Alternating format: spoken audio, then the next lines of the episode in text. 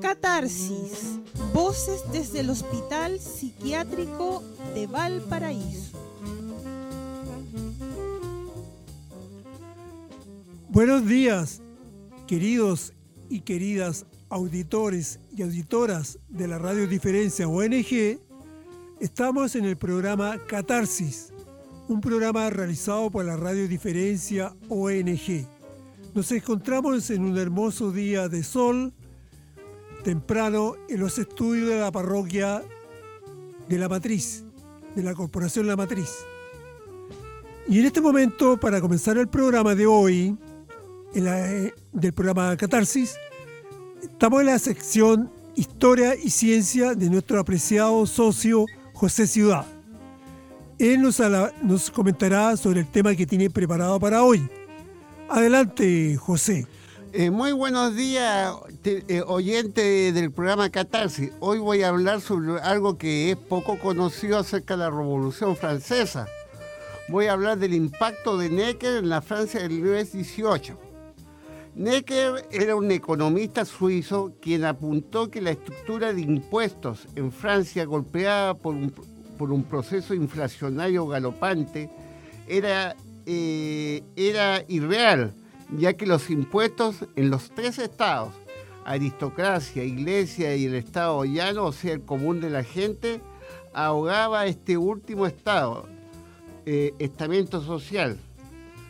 Esto lo dijo en 1786 pero su consejo fue desatendido por la corona francesa. Esto dio lugar a la insurrección de 1789 que culminó en la muerte del rey y su familia. Ahora bien, lo que vino después fue, el terror bajo Robespierre, quien en su gobierno eh, derrotó a los prusianos y liquidó a cientos de miles de personas. Instauró el culto a Minerva en sustitución del catolicismo. Eh, eso sería mi aporte cultural por el día de hoy. Eh, José, eh, cuéntame, ¿esto ocurrió en, el periodo de la Revolución Francesa, en el momento, o después, o antes? Necker llegó en 1786, traído de Suiza, por, porque es uno de los economistas más, más prolijos de su época. Entonces, él dijo que la estructura como estaba diseñado el sistema económico monárquico francés no iba a funcionar porque resulta ser de que todos los, impuestos que venían de la clase alta, la Iglesia Católica, las tenía que pagar la gente común y corriente, el pueblo. Entonces, para evitar eso, él dijo que había que reestructurar la estructura social francesa, pero no, como ¿No ocurrió? No ocurrió, la gente se alzó en 1789 con todas las consecuencias que nosotros sabemos de... De, la, Revolución Francesa. Mm, en, julio 4 de, de 1789. Ok. Gracias, José. Muchas gracias. Muchas gracias por este espacio que me han dado. Muchas gracias, teleoyente. Oyente. Muchas gracias. Chao, José.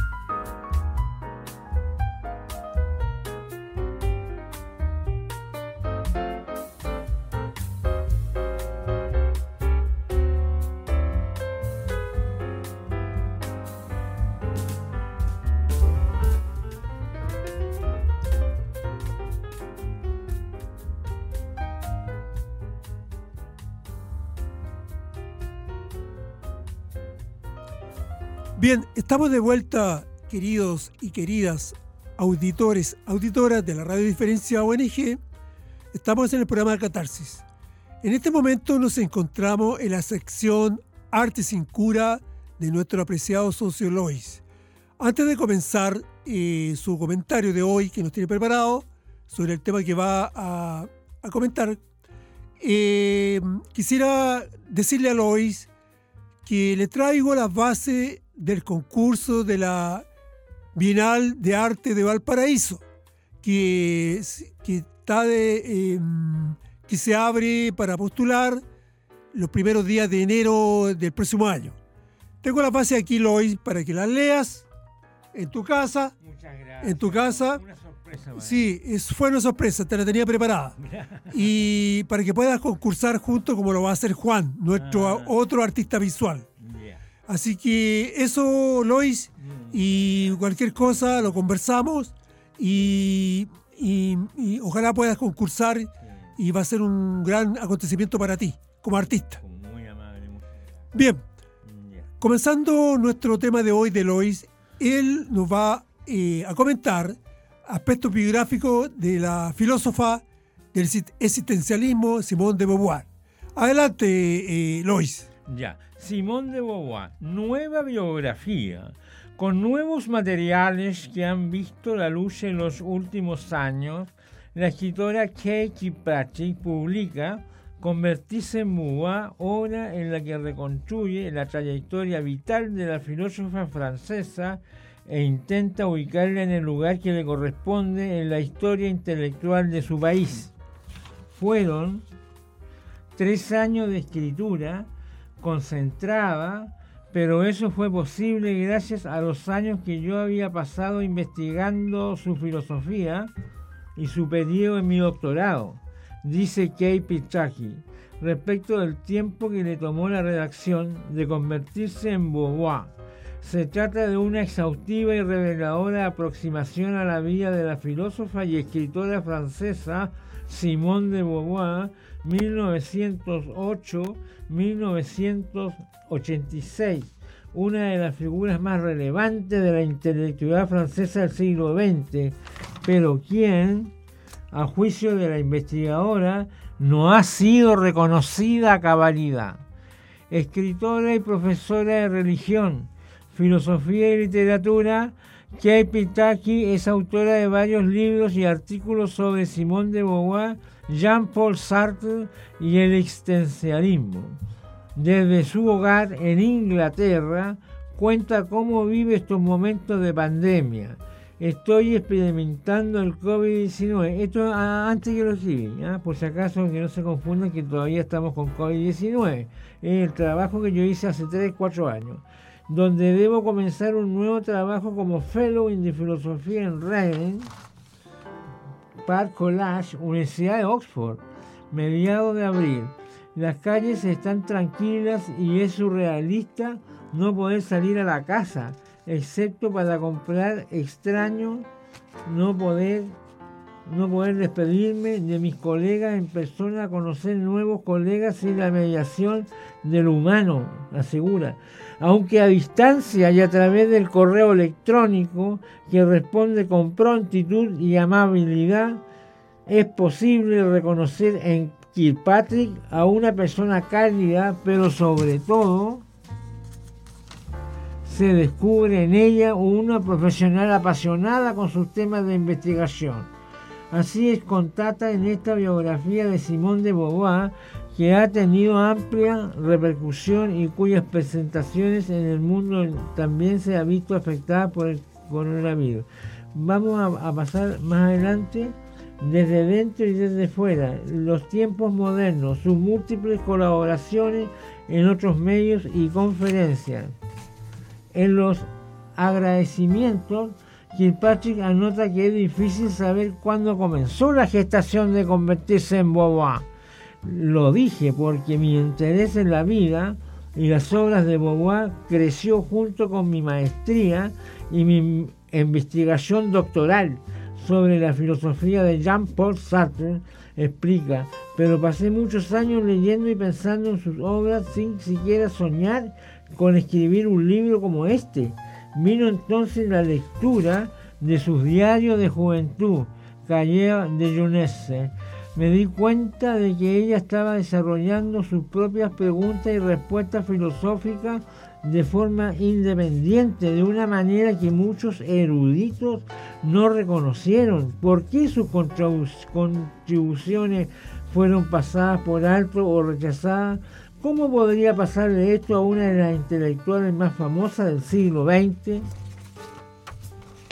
Convertirse en Beauvoir intenta aclarar esas interrogantes explorando la trayectoria vital de esta mujer que a los 21 años tuvo el segundo lugar a nivel nacional en el examen para convertirse en profesora de filosofía.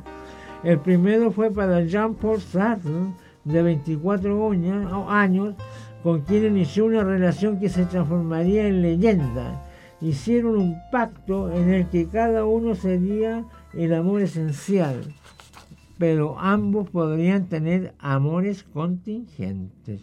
Este episodio y otro ocurrido también en 1929, en el que Sartre desestimó las ideas de Beauvoir acerca de la ética pluralista que había estado desarrollando en sus cuadernos modelaron, según Kirkpatrick, la imagen pública de Beauvoir, lo que ella expuso en sus memorias y que ahora contrasta con sus imágenes, desde dentro reconocible en sus diarios, dice, de juventud, a los que la investigadora tuvo acceso, Kirkpatrick. Sus diarios fueron significativos porque me mostraron a Simón de Beauvoir antes de conocer a Sartre, lo que leía, lo que pensaba, quién quería ser, y me fascinaron los artículos sutiles, las variaciones entre la versión de su historia que contó en sus memorias y lo que escribió en sus diarios. Día a día señala Kirkpatrick, quien también revisó las cartas de Simón de Beauvoir a Claude Lanzmann, un joven marxista a quien Sartre llevó al consejo editorial de la revista Le Temps, Los tiempos modernos, Le Temps Modern. Iniciaron una relación cuando ella tenía 44 años y él 27. Fue un golpe de suerte, dice ahora sobre las cartas, revelaron información sobre sus intereses intelectuales y su vida romántica pero ya me había comprometido a escribir el libro antes de que salieran a la luz. Tenía un segundo borrador completo de la biografía cuando se vendieron a Yale y se pusieron a disposición de las investigaciones en el año 2018. Estaba nerviosa por lo que encontraría y si cambiaría mi imagen de Beauvoir o no. Fue muy emocionante sostener sus cartas y telegramas y leer lo que decían. ¿Cree que la divergencia o omisiones de las memorias de Simón de Beauvoir respecto a su diario pueden tener relación con esa dualidad entre el ser que soy desde dentro y el ser visto desde fuera que ella se planteó a lo largo de su vida? Sí, definitivamente creo que Beauvoir era muy sensible a la atención y que la mayoría de los seres humanos sienten, entre cómo se ven desde dentro y cómo se ven desde fuera. Mucho antes de la era de las redes sociales, a Beauvoir le preocupaba que la auto, auto, pudiera llevar a muchas personas y quizás especialmente a las mujeres a intentar ser vistas de cierta manera en lugar de pensar cómo querían vivir sus propias vidas desde dentro. La biografía se acerca así desde dentro constatando lo que Beauvoir escribió en sus memorias y en sus diarios. Luis, ah. para ir ya mm, eh, cerrando tu comentario de hoy, quisiera preguntarte eh, que, nos, que, me, que nos contaras a los auditores ¿Por qué te interesó Simone de Beauvoir como filósofa, como escritora? ¿Por qué te interesó? Eh, ¿Cuál es la motivación? Mira, yo al principio conocía sobre solo su nombre o su apellido. No tenía, no tenía visión sobre ella, lo que podía escribir el día de mañana sobre lo que hago hoy ah, acá. Eh, sé que era una gran filósofa y me, fui dando cuenta que Kilpatrick, eh, como que al escribir esta, esta verdadera novela acerca de la, de la biografía, de la biografía yo pienso que como ella dice, eh, yo pienso que aunque ya estaba fallecida, yo pienso, la Simón de Beauvoir, ella se enamoró de la imagen. Eh, ¿Cómo te explico? Ella se, se, enamoró de la diva que era Simón de Beauvoir. Porque donde ella llegaba, toda la gente calladito y escuchaban tranquilito, calladito. Entonces en las universidades, en donde sea, ella era muy bien recibida. Fue una idea, más que una idea, fue un, por decirlo así, un estilo que, que costó mucho al principio comprenderla, pero a, medida que ella fue escribiendo su biografía y sus intereses, por lo que ella siempre pensaba que la mujer debería estar en un trecho bastante amplio y no sumisa a un matrimonio patriarcal. Entonces ahí se pierde la mujer. Así es eso. Sí, muy bien, Lois. Tú, eh, tú lo has dicho, y Simone de Beauvoir como filósofa fue una gran referente y es una gran referente para las mujeres en el mundo de hoy. Gracias, Lois, y por tu aporte, por tu comentario de hoy. Y nos vamos a la siguiente sección. Chao, Lois. Gracias, Raúl.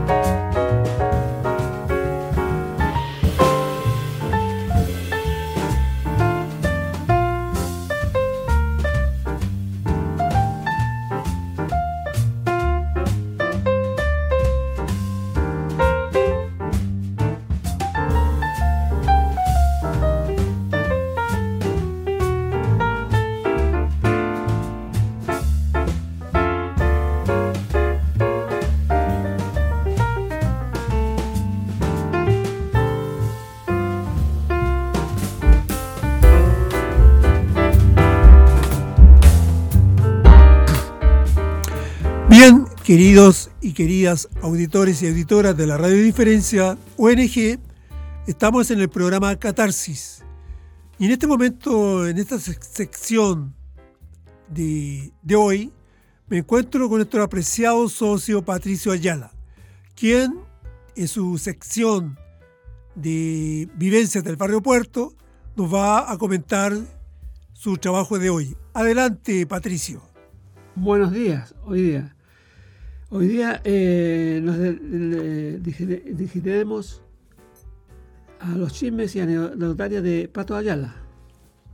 Hoy día salió de mi boca la idea de hacer construir un edificio hotel aquí en el sector puerto.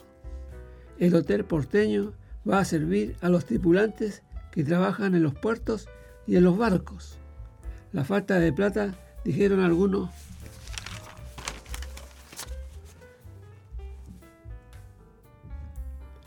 eh, salir a largarnos, largarnos como noticia. La UP, el país recuerda a la UP.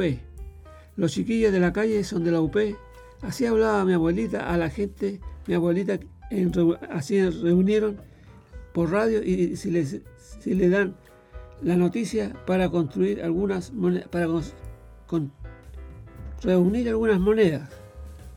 Los chiquillos de la calle estarían agradecidos de la idea y llevaron la idea adelante, dijeron los entendidos.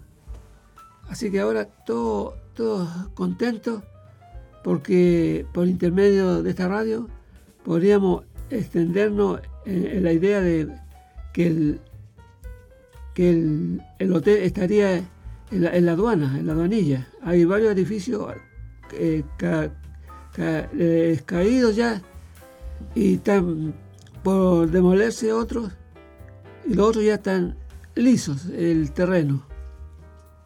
Así que no habría dónde perderse así y seríamos estaríamos felices de, haber servido a la, patria, a, la patria porteña, a las chiquillas de la calle que son de la calle.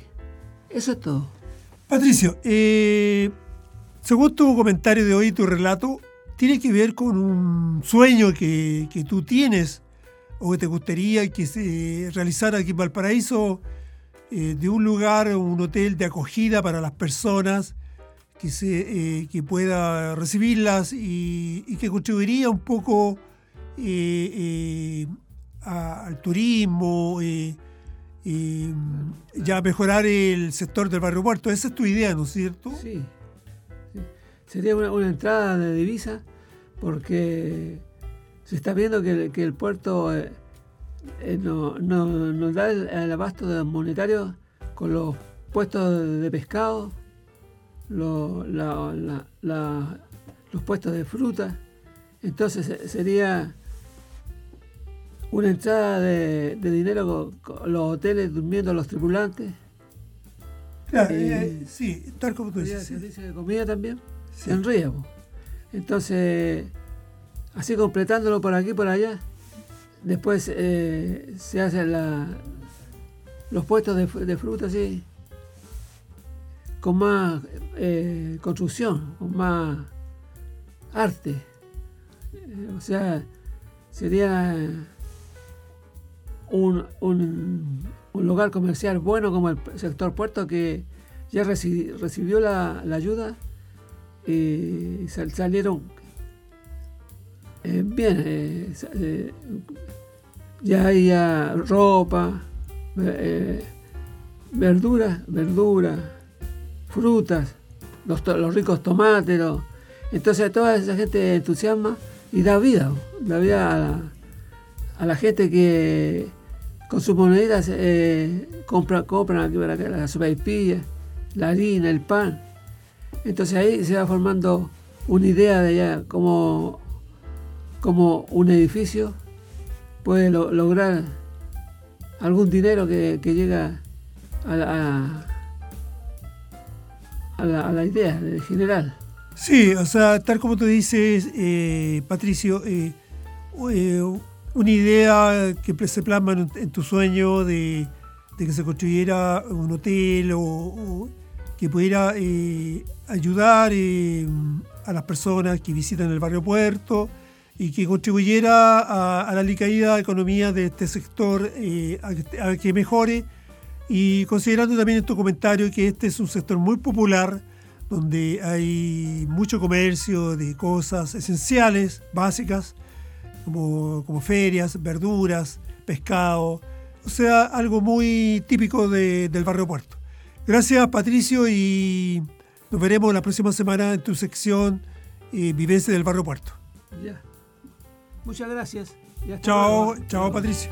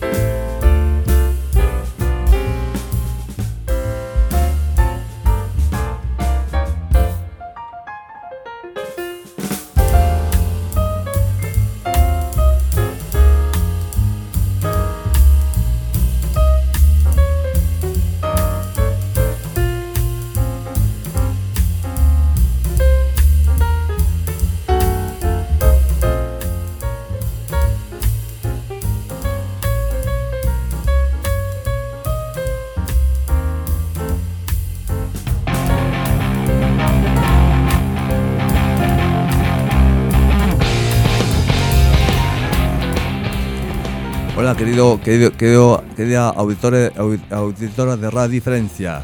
Aquí comienza el programa deportivo Arriba de la Pelota de Radio Diferencia. Junto con Nicolás Sánchez le vamos a estar informando lo que pasa en el fútbol eh, europeo y fútbol chileno nacional. Amante de fútbol, auditores, auditoras de Radio Diferencia, la página de la Radio Diferencia es www.radiodiferencia.cl.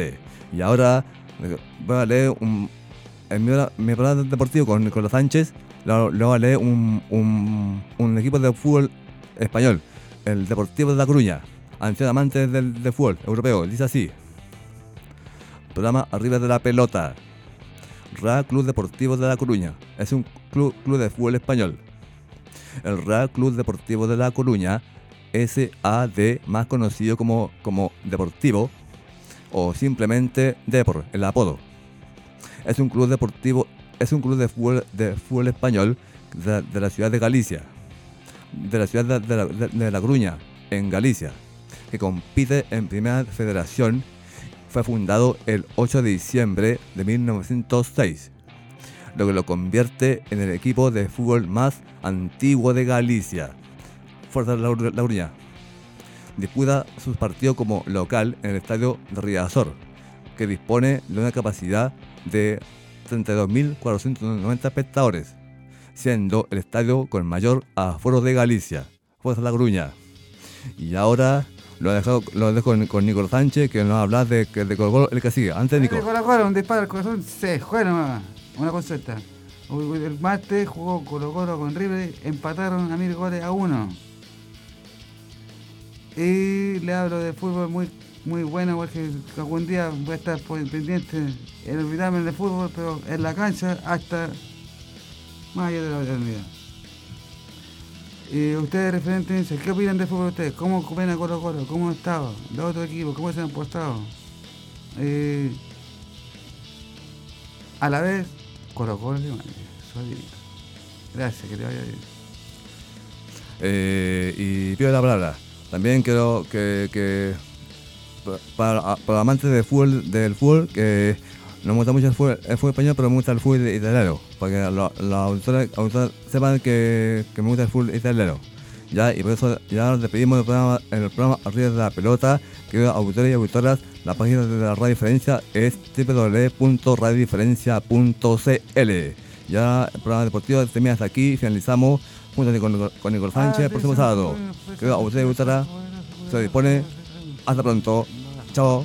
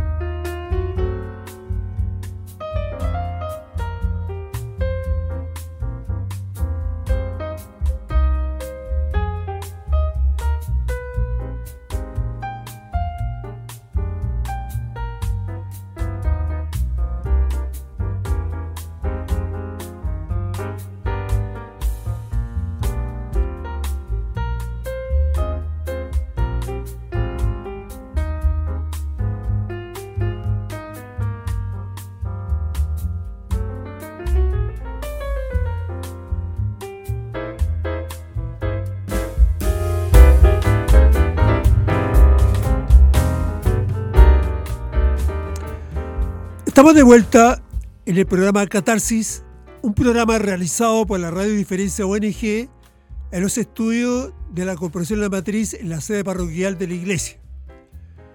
Estoy aquí en este momento en el, junto a nuestro socio Leopoldo Parragués, quien en su sección a la vena nos comentará aspectos sobre la realidad nacional en general. Y bueno, eh, lo dejo con él. Adelante, Leopoldo. Hola, ¿qué tal, estimadas y estimados amigas y amigos? Soy José Polo Parragués y eh, comenzamos el programa A la Vena. Se filtraron los audios en los que se escuchaba al famoso abogado Luis Hermosilla, que, no solo fue él, fue el que se, escuchaba en los audios, también se escuchaba a la empresaria María Leonarda Villalobos y al empresario Daniel Sauer. María Leonarda Villalobos es hija del fiscalizador tributario del Servicio de Impuestos Internos y Daniel Sauer es un empresario. Y también está que integra el grupo Patio con los Jalaf. Leopoldo, eh, cuéntanos, eh, ¿qué te parece este nivel de corrupción que, estas personas eh, ejercieron con el fin de evadir sus obligaciones tributarias y con recursos públicos. ¿Qué te parece esta situación, Leopoldo? Muy lamentable porque no debería no deberían hacer no deberían saquear y, hacer corrupción y robando a todo, todo el país. Leopoldo, Leopoldo, ¿y piensas tú que que deberían ser sancionados como corresponde con el castigo, con un castigo ejemplar, porque sucede que, los delitos de cuello y corbata sencillamente tienen penas que, son hasta ridículas. Por ejemplo, clases de ética. Deberían ser sancionados como se sanciona un, delito común de un robo que hace cualquier persona que, que comete una infracción. Deberían ser castigados igual, con penas duras. Sí, porque no se puede permitir que se sigan cometiendo estos delitos. Y además está involucrado ciertamente la familia Lutzi en esto, porque habría muchas personas involucradas en este, en este acto de corrupción. Bien, Leopoldo. Cuéntanos, ¿qué otro tema eh, para comentar? También tengo los Juegos para Panamericanos de Santiago 2023, donde se, hace deporte en silla de ruedas. Cuéntanos, eh, Leopoldo, eh, ¿qué importancia tienen de que, de que este tipo de torneos se haga con personas con discapacidad? Me parece sumamente bien porque, porque no se les puede privar de los derechos a personas con discapacidad, ya que son como todas las personas que tienen deben hacer deporte. Exactamente, y a, un nivel competitivo como lo hacen ellos, de alto rendimiento. Exacto. Y, y a la vez darle, darle, darle más seguridad a Chile en, en, en la, en los, para los Juegos de París 2024, que ya se vienen. Y después viene el Mundial del 2026. Exactamente, claro que sí. Eh, eh, en todo caso, eh, los primeros lugares de, las diferentes competencias clasifican para las Olimpiadas, ya sea tanto de, a nivel de, los Juegos Panamericanos como para Panamericanos. Eso, Leopoldo. ¿Y qué más nos puedes comentar hoy día? Comenzó la campaña, la franja televisiva del a favor y en contra los dos, las dos opciones se movieron, las dos opciones grabaron el spot publicitario, en el cual los chilenos y chilenas se verán, se verán a votar este domingo 17 de diciembre. Cuéntanos, eh, Leopoldo, ¿viste los videos del primer día de campaña? O sea, sí, pero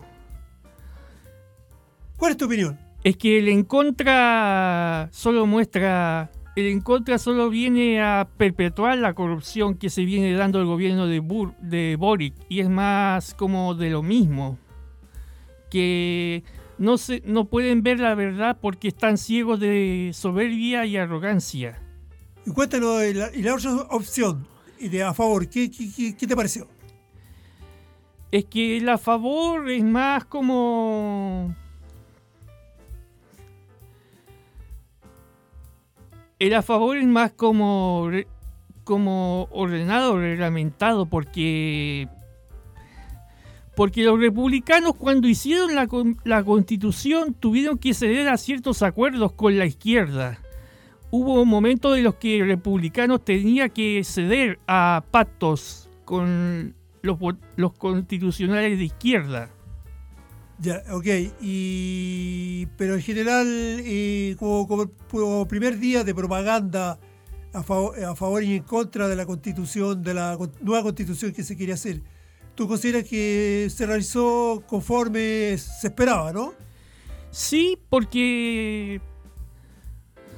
Porque el favor es más como simbólico, emblemático y más iden- identitario del ADN, porque ya no podemos seguir estando soportando tanta corrupción, tanta maldad, tanta desquiciamiento.